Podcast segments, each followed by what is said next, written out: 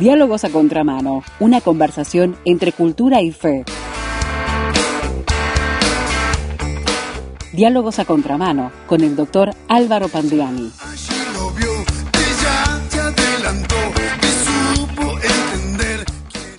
La alegría de saludar nuevamente al doctor Álvaro Pandiani en la programación de Radio Transmundial Uruguay. Bienvenido Álvaro, gracias por acompañarnos.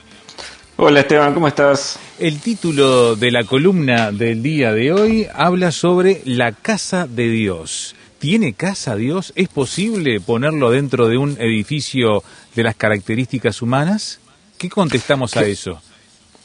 Eh, qué buena pregunta para arrancar, Esteban. Eh, desde muy antiguo los seres humanos no solamente han creído en dioses de diverso nombre, tipo, aspecto, poderes, eh, les han rendido culto de distinta manera y han contado sus hechos, sus hazañas, sus milagros. También, también los seres humanos han dedicado desde muy antiguo lugares y estructuras, considerándolas sagradas, destinadas a la adoración del dios del clan, de la tribu o aún de la nación. Eh, desde piedras, pequeñas o grandes, columnas, altares, eh, altares a veces rudimentarios, monumentos y esculturas representando al dios de que se trate, y sobre todo templos, templos, edificios sagrados construidos por manos humanas para ser habitados por los espíritus de los dioses. Y el judaísmo no es la excepción en cuanto a la edificación por parte del pueblo de un lugar sagrado considerado morada de la divinidad. La lectura ordenada del Antiguo Testamento nos muestra un desarrollo que es un desarrollo interesante, Esteban, ¿sabes? Que, que va desde un periodo temprano, de un periodo temprano en que los primeros patriarcas edificaban altares improvisados con las piedras del lugar donde, donde decidían o donde recibían la indicación para adorar a Dios, hasta la orden, luego de la salida del pueblo israelita de Egipto, la orden de construir una estructura para el encuentro con Dios y la adoración de la divinidad. Y, esa primera estructura fue una tienda, fíjate qué humilde, ¿no? Ah. Una tienda, Un, tabernáculo según la traducción de la versión Reina Valera, que es la que más utilizamos los evangélicos habla hispana, algo que siempre decimos, ¿no? Pero una tienda de diseño complejo, eh, una tienda hecha con materiales de alta calidad, donde los israelitas habrían de rendir culto a Dios. El, Antiguo Testamento también menciona templos de dioses paganos de, las naciones vecinas y también lejanas a Israel. Por ejemplo, por poner dos ejemplos, primero Samuel 5.2, que habla del templo de Dagón, en, una de las ciudades filisteas, que fue donde pusieron el arca que habían arrebatado en, batalla. Es el mismo tipo de eh, templo donde habían llevado también a, Sansón en su momento, ¿no? Bueno, exactamente. Sí, sí, sí, en la tierra de los filisteos. Por otro lado, Isaías 37-38 que menciona el templo de Nisroch en, ah, Nínive, un dios adorado por los asirios. El desarrollo de la noción de que Israel debía tener un lugar sagrado de adoración y encuentro con Dios, primero el tabernáculo o tienda, más tarde el templo construido en Jerusalén bajo el reinado de Salomón, eh, culmina con el mandamiento, mandamiento dado en la ley de Moisés acerca de que Israel debía tener un lugar único de adoración. ¿sí? Ese mandato lo vemos, por ejemplo, en Deuteronomio 12, versículo 5, donde se lee, entre todas las tribus de ustedes el Señor escogerá un lugar como residencia de su nombre y a ese lugar podrán ustedes ir a adorar. Hasta ahí la cita bíblica.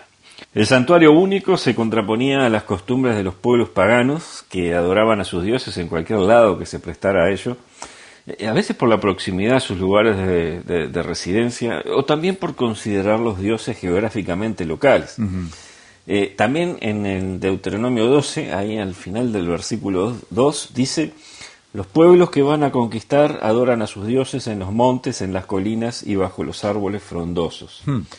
Eh, es probable que el mandamiento del santuario único haya sido una estrategia accesoria a los mandamientos principales, sobre todo el primero de los diez mandamientos, luego vamos a mencionarlo. Te decía una estrategia para implantar el monoteísmo en un pueblo cuyos integrantes habían nacido y crecido en un país que contaba con un amplio panteón de dioses que eran adorados por sus amos. Estás diciendo entonces que era como un símbolo en sí mismo. Como una estrategia, quizás. El, santuario único. vamos a desarrollarlo un poquito más. Entiendo, entiendo. Quizás, quizás como una estrategia este, para hacerles entrar en la cabeza a estas personas que toda su vida habían vivido sometidos a un pueblo que tenía un panteón de dioses eh, bastante extenso y eran sus amos, en definitiva eran sus amos, porque hay que tener en cuenta que esos israelitas que escaparon de Egipto, que salieron de Egipto durante el éxodo, eran esclavos que debieron ser liberados de sus opresores, no solo físicamente, también necesitaron ser liberados culturalmente de la tierra que habían dejado atrás. Fíjate que esto último llega a ser cierto incluso hasta en la alimentación. en, algún momento eh, eh, leemos que, que ellos, estando hartos de comer maná, llegaron a decir, ¿cómo nos viene a la memoria el pescado que comíamos gratis en Egipto? Y también comía, fíjate, también comíamos pepinos, melones, puerros, cebollas y ajos. Fíjate que la vida es esclavo, ¿no? Claro. Eh, pero ahora siguen diciendo, nos estamos muriendo de hambre y no se ve otra cosa que maná. Esto está en números 11, 5 al 6. Impresionante que anhelaban la esclavitud y con eso, en vez que la libertad, con sus, obviamente, con el precio que había que pagar. Exactamente, vos, te das cuenta por qué estamos hablando de la necesidad de ser liberados culturalmente. Y, y, la esclavitud cultural egipcia, lo religioso, se ve, por ejemplo, ahí por el Éxodo capítulo 32, en la reacción que él tiene el pueblo cuando Moisés, que era su caudillo en la salida de Egipto, llevaba mucho tiempo en el monte Sinaí. En el versículo 1 dice lo siguiente, al ver los israelitas que Moisés tardaba en bajar del monte, se juntaron alrededor de Aarón y le dijeron, anda, haznos dioses que nos guíen, porque no sabemos qué le ha pasado a este Moisés que nos sacó de Egipto. Y, fíjate que esta expresión, hmm. haznos dioses que nos guíen, no solo revela su necesidad de, liderazgo, de que alguien les dijera lo que debían hacer, que es algo esperable y comprensible en quien había sido esclavo toda su vida, que vivía, habían vivido su vida siempre bajo órdenes. Pero también evidencia la impronta egipcia en la cultura religiosa israelita, es decir, ellos necesitaban dioses para seguirlos, para, eh, digamos, lo que hablábamos recién, para tenerlos como sus guías. Y visto desde este ángulo, resulta entonces justificada la imposición del monoteísmo mediante una ley cuyo primer mandamiento dice, no tengas otros dioses aparte de mí. Éxodo 23, traducción de Sabala hoy, en la clásica Reina Valera, no tengas dioses ajenos delante, de mí. no tengas otros dioses aparte de mí. Primer mandamiento, el mandamiento del monoteísmo. Eh, eh, como siempre, esta es una cuestión de fe, Esteban. Para los creyentes en el que consideramos el único Dios verdadero, el Dios que la Biblia nos presenta como el creador del universo, la vida y el ser humano, la imposición del monoteísmo era absolutamente necesaria en el pueblo elegido de Dios. Eh, porque este pueblo elegido había sido elegido para ser testigo ante el mundo pagano de que solo hay un Dios verdadero y porque de ese pueblo habría de surgir el redentor de toda la humanidad. El santuario único, entonces, que acompañó a Israel en su peregrinación rumbo a la tierra prometida y luego debía quedar fijo en un lugar, era un recordatorio no solo de que Dios estaba con ellos, sino también de que Israel adoraba un, solo, Dios. Eh, este tabernáculo levantado en el desierto que viajó junto con el pueblo por 40 años, y finalmente fue levantado en un sitio fijo, eh, eh, eso una vez conquistada la tierra prometida, era el lugar de adoración para el pueblo de Israel. Eh, fue precedido, fíjate esto, ¿no? Fue precedido por una tienda más humilde todavía, la, tienda que, según las distintas traducciones, era llamada tabernáculo de reunión, por ejemplo, Reina Valera, o tienda del encuentro, por ejemplo, la Dios habla hoy. Era el lugar de Moisés y del pueblo para reunirse con Dios. En Éxodo 33.7 se lee lo siguiente, Moisés tomó la tienda de campaña y la puso a cierta distancia fuera del campamento y la llamó tienda del encuentro con Dios. Cuando alguien quería consultar al Señor iba a la tienda en la cual estaba fuera del campamento. Hasta ahí la cita bíblica. Posteriormente es que se construye el tabernáculo o tienda, eh, que como decíamos de una estructura más compleja, con un atrio a cielo abierto y un santuario cubierto, que se dividía en un lugar santo y un lugar oculto donde estaba el arca del pacto o, arca de la alianza, como a veces es más popular escucharlo, que no podía ser vista por nadie. Y al respecto nos dice una fuente que está a disposición de los oyentes que la deseen, eh, fíjate lo que dice esta fuente. Lo que se llama el tabernáculo es el santuario portátil hmm. en el que moraba Dios entre los israelitas en el desierto. Después de entrar en Canaán, se lo ubicó sucesivamente en Silo, Josué 18.1, Sí. en Nob, primera Samuel 21.1, y en Gabaón, primera Crónicas 16.39. Finalmente, Salomón lo trasladó al templo, primera de Reyes 8.4. Hasta acá la cita. Sí, sí. Y- Ahora, ¿qué es lo importante de todo esto? Que el tabernáculo se consideraba un lugar donde estaba la presencia, Presencia de Dios. de Dios. Ujú. Eh, Pero a diferencia de lo que ocurría con los templos paganos, a los cuales se los consideraba morada del dios que fuera, porque allí estaba el ídolo, la estatua o imagen que se veía no como la representación del dios allí adorado, sino como el dios mismo, porque tengamos en cuenta esto, ¿verdad? En, en el paganismo, el ídolo, la estatua, era visto como el dios, ¿sí? Claro, no era la era representación de No, ese no, dios no. que era adorado, sino que era visto como el dios. Y ellos decían, ahí está el dios tal con nosotros. A diferencia de eso, en el caso del tabernáculo israelita, la presencia de Dios era eminentemente espiritual. Eh, eh, para empezar, el segundo mandamiento prohibía claramente las representaciones visibles destinadas a ser adoradas. Éxodo 20, versículo 4 y primera parte del versículo 5 dice, no te hagas ningún ídolo ni figura de lo que hay arriba en el cielo, ni de lo que hay abajo en la tierra, ni de lo que hay en el mar debajo de la tierra. No te inclines delante de ellos ni les rindas culto. Eh, el tabernáculo tenía un mobiliario definido, los altares, el candelabro, el arca del pacto, Sí. pero no había ninguna figura, No. ninguna estatua o representación de Dios. Eh, desde el mismo momento de la consagración de toda la estructura, los israelitas entendieron que la presencia de Dios era algo espiritual. Espiritual, mm. Eh, fíjate lo que dice Éxodo 40, la última parte del versículo 33 hasta el 35. Ahí leemos. Al terminar Moisés la construcción, la nube cubrió la tienda del encuentro y la gloria del Señor llenó el santuario. Moisés no podía entrar en la tienda del encuentro porque la nube se había asentado sobre ella y la gloria del Señor llenaba el santuario. Ahí Hasta estaba representando como una nube, ¿no? Para mostrar ese car- Claro. carácter eh, que no, no corpóreo, digamos, de la presencia. Exactamente, una presencia espiritual.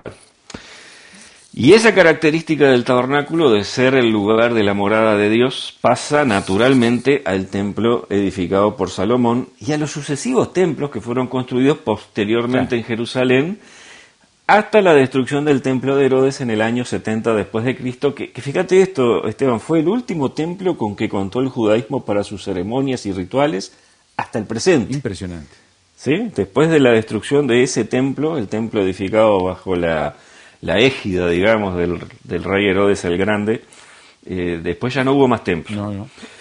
Eh, el primer templo, volvemos al primer templo que, que el rey David había anhelado construir, eh, ya era considerado la casa del Señor. En Primera Crónicas 29.2, la primera parte del versículo, vemos que David dice, yo con todas mis fuerzas he preparado para la casa de mi Dios.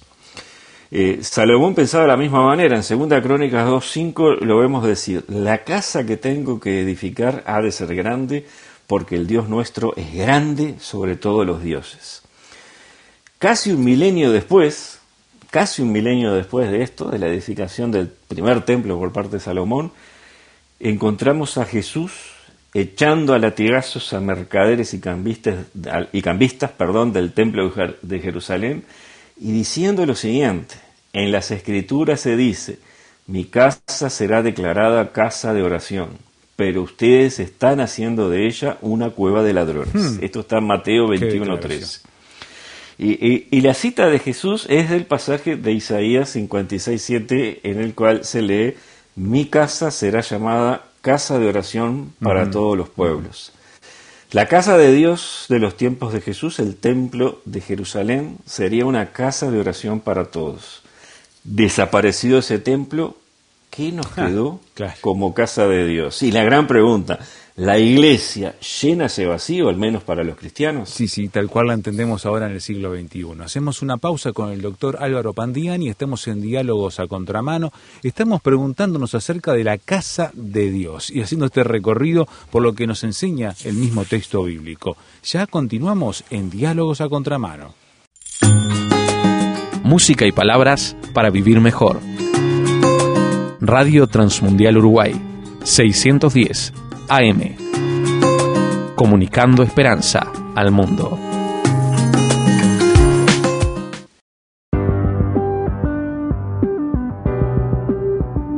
¿Quiere opinar? Póngase en contacto con nosotros al WhatsApp, signo de más 598 91 610 610. Estamos en Diálogos a Contramano con el doctor Álvaro Pandiani preguntándonos, ¿la iglesia puede llenar el vacío luego que desapareció el templo que Dios había mandado o permitido a Israel construir y que se utilizaba para la adoración, eh, ¿qué tenemos que usar como casa de Dios en esta dispensación, podríamos decirlo así, Álvaro, en que la gracia, Jesucristo, su resurrección trajo otra vivencia para nosotros? Exacto, exacto. Esa es una buena introducción para la segunda parte. Y, y justamente va en línea con lo que vamos a, a recordar mirando el texto bíblico al empezar Sí, sí. justamente este segundo bloque. Eh, me refiero a un pasaje de- del Génesis, del Génesis, primer libro de, de la Biblia, donde se relata el, el viaje que Jacob, el padre de la nación israelita, hizo en solitario desde el sur de Palestina hasta eh, la Mesopotamia. En Génesis capítulo 28, versículo 11, se cuenta que Jacob durmió eh, en un lugar desolado, un lugar solitario, que no es localizado en el texto, no nos dice exactamente dónde fue, eh, por lo menos al inicio, después vamos a ver si dónde, Claro. dónde fue.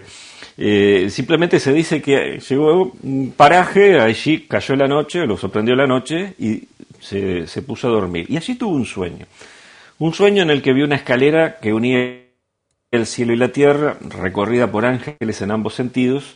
Dios desde lo alto habló con él. Esto está en los versículos 12 al 15 de Génesis 28. Y cuando Jacob se despertó, dijo lo siguiente, esto, versículos siguientes, el 16 y el 17, él dijo, en verdad el Señor está en este lugar y yo no lo sabía. Y agregó, el- eh, o sea, el texto agrega, perdón, Sí, sí, sí. el texto agrega, tuvo mucho miedo y pensó, este lugar es muy sagrado, aquí está la casa de Dios, es la puerta del cielo. ¿Qué frase esa? Ahora, allá- sí, es una, es una frase hermosa, ¿verdad? Eh, ahora, eh, el tema es que allí no había nada. No, no, no. Eh, pudo haber sido un descampado, una pradera o un bosque. El texto bíblico no lo dice. No, Eh, pero una edificación sagrada, un templo, eso no había. nada. ¿sí? Entonces, ¿por qué Jacob afirmó que ese lugar era casa de Dios? Porque allí había visto a Dios y esa experiencia le llevó a afirmar, en verdad el Señor está en este lugar. Eh, de modo que la casa de Dios no fue para él en ese momento eh, un lugar donde hubiera un templo dedicado a Dios, supuestamente habitado por la divinidad. Eh, la palabra de Dios advierte sobre lo elevado que es un edificio hecho por manos humanas. Eh, en Primera de Reyes 8:27 vemos a Salomón expresar lo siguiente: He aquí que los cielos, los cielos de los cielos, no te pueden contener, cuanto menos esta casa que yo he edificado. Y en Isaías eh, 66.1 el profeta nos traslada palabras del Señor cuando dice, el cielo es mi trono y la tierra estrado de mis pies, ¿dónde está la casa que me habrán de edificar y dónde el lugar de mi reposo? Impresionante. Eh, La conclusión, sí, la conclusión más simple a sacar es que aquello que hace a un edificio, eh, a una nación, sea fastuosa o sea humilde, o a un lugar pelado y solitario, como en el caso de, de Jacob, eh, aquello que hace ser casa de Dios es que la presencia de Dios esté allí. Claro, ahí está la clave. Sí, Lo, lo que hace que un edificio o un lugar totalmente solitario vacío sea casa de Dios es que la presencia de Dios está allí. Y esta visión espiritual de la casa de Dios que aparece en el primer libro de la Biblia eh, tiene un admirable correlato con algo dicho por Jesús. En el capítulo 4 del Evangelio de Juan se narra que Jesús y sus discípulos salieron de Judea con rumbo al norte, camino de Galilea, y llegando a una aldea de Samaria llamada Sicar, mientras los discípulos iban a comprar algo para comer, eh, él entabló conversación con una mujer samaritana. Y, y bueno, la charla derivó hacia uno de los temas que dividían a judíos y samaritanos, que era el lugar de adoración. La mujer dijo, versículo 20, Nuestros antepasados los samaritanos adoraron a Dios aquí en este monte, pero ustedes los judíos dicen que Jerusalén es el lugar donde debemos adorarlo. Y a esto Jesús contestó, Créeme mujer que llega la hora en que ustedes adorarán al Padre sin tener que venir a este monte ni ir a Jerusalén. La insistencia de los judíos en adorar a Jerusalén que menciona esta, esta mujer cuando está hablando con Jesús, eh, Jerusalén donde estaba el templo, recordemos, eh, en ese momento todavía estaba allí, eh, esa insistencia refleja lo profundamente arraigada que estaba la convicción en la necesidad del santuario único, ordenado en la ley de Moisés. ¿Ah? ¿Te acordás que lo hablábamos en el bloque anterior? Sí, sí. Pero aquí Jesús, anunciando algo nuevo, separa la adoración a Dios de la planta física de un edificio sagrado. Mm, ¿Y, por qué? Ahí está. A favor de una adoración eminentemente espiritual. Versículos 23 y 24 dice, llega la hora y es ahora mismo cuando los que de veras adoran al Padre lo harán de un modo verdadero conforme al Espíritu de Dios. Pues el Padre quiere que así lo hagan los que lo adoran. Dios es espíritu y los que lo adoran deben hacerlo de un modo verdadero conforme al espíritu de Dios. Ahora, la gran pregunta, Esteban, ¿dónde deja esto, sí? ¿Dónde deja todo esto a los lugares que llamamos templos cristianos? Sí. Eh, cabe recordar que los cristianos de la primitiva iglesia de Jerusalén, incluyendo a los apóstoles originales, eh, todos judíos, continuaron yendo al templo judío para orar y para predicar. Eso lo vemos en Hechos 2, versículo 46, Hechos 3, versículo 1, versículo 12. Pero conforme los cristianos debieron separarse de los judíos debido a la intolerancia y a las reacciones violentas que tenían los judíos hacia ellos, comenzaron a reunirse en otros lugares. El lugar más obvio fue en las casas. Hechos 2.46 dice, todos los días se reunían en el templo, lo que recién hablábamos, y en las casas partían el pan y comían juntos con alegría y sencillez de corazón. ¿Cómo cambia dramáticamente el escenario?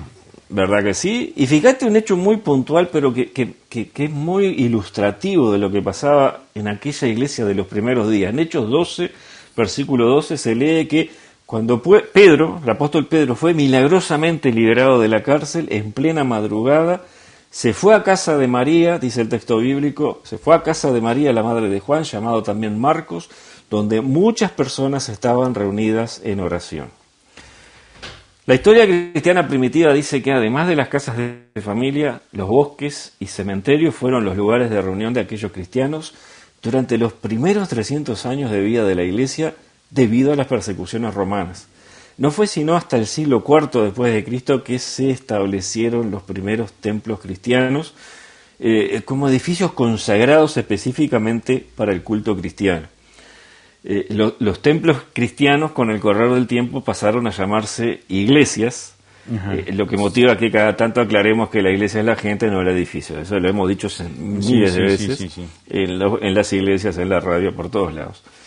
hoy en día es raro es raro ver que, las iglesias, las iglesias en cuanto a edificios sean llamados templos. ¿sí?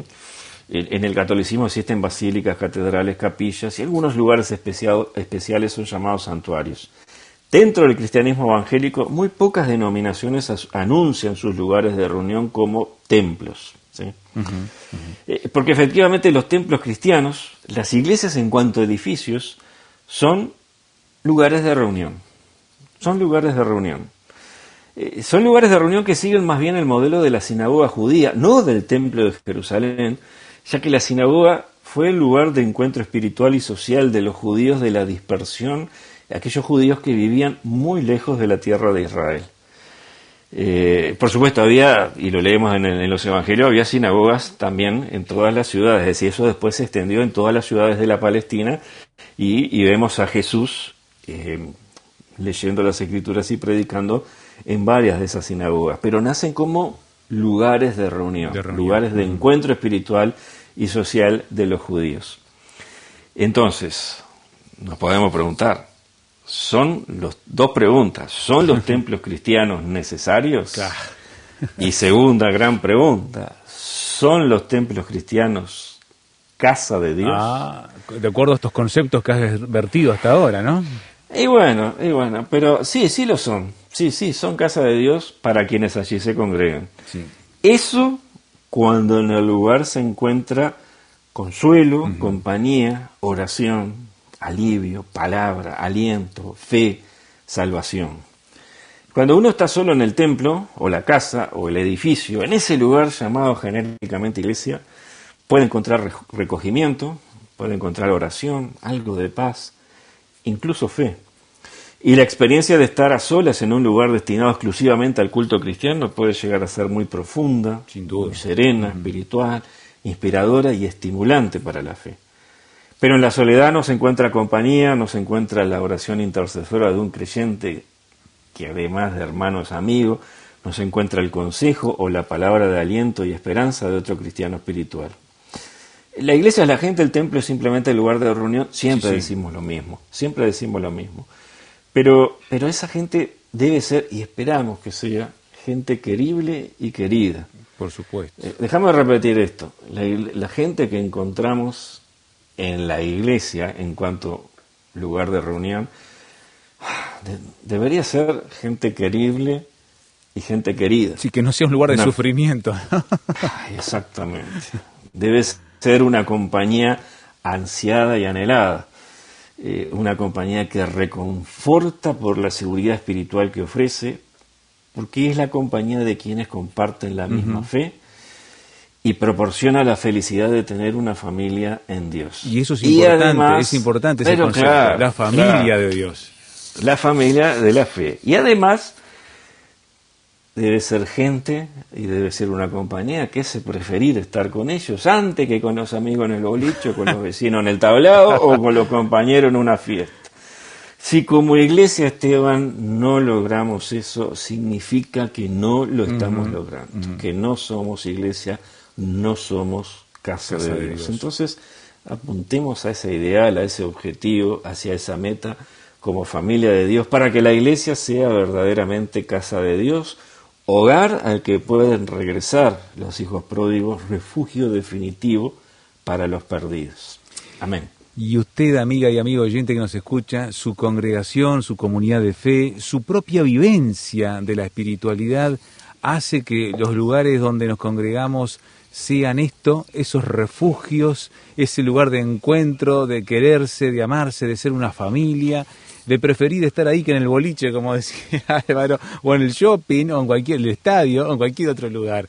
¿Quiere opinar acerca de lo que ha planteado Álvaro el día de hoy? Puede hacerlo por SMS, por WhatsApp a este número 091 610 610 este mismo número desde fuera de Uruguay, signo de más 598 91 610 610 nos debe agregar así en su celular. Signo de más 598 91 610 610 y en internet volver a escuchar esta columna en nuestro sitio web rtmuruguay.org. Busquen la sección Nuestros programas y allí aparecerá Diálogos a Contramano, el título La Casa de Dios y escuche nuevamente y allí mismo también puede opinar y comparta el enlace para que otros lleguen también a escucharlo. rtmuruguay.org. Esperamos sus comentarios, amiga y amigo. ¿eh? Tómese un minuto ahora y déjenos saber su opinión de lo que ha escuchado. Y contigo, Álvaro, si te parece, la próxima ocasión volveremos a dialogar a contramano. Ahí estaremos.